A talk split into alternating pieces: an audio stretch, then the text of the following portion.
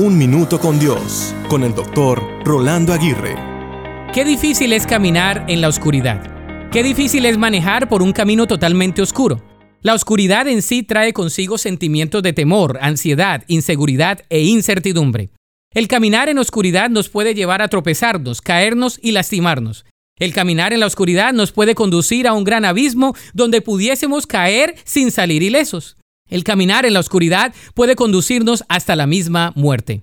Martin Luther King Jr. dijo, cada hombre debe decidir si va a caminar en la luz del altruismo creativo o en la oscuridad del egoísmo destructivo.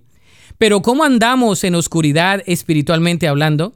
Andamos en tinieblas cuando no reconocemos a Dios ni decidimos seguirlo. Andamos en oscuridad cuando aún conociendo de Dios optamos por vivir en desobediencia y rechazando todo tipo de luz que quiera alumbrar nuestra oscura terquedad y pecado. Debemos recordar que en los momentos más oscuros debemos centrarnos en ver la luz. Es mi oración que nuestro Dios traiga luz a tu vida con su sol de justicia y verdad guiando tu caminar diariamente. La Biblia dice en Efesios 5:8, porque en otro tiempo erais tinieblas mas ahora soy luz en el Señor. Andad como hijos de luz.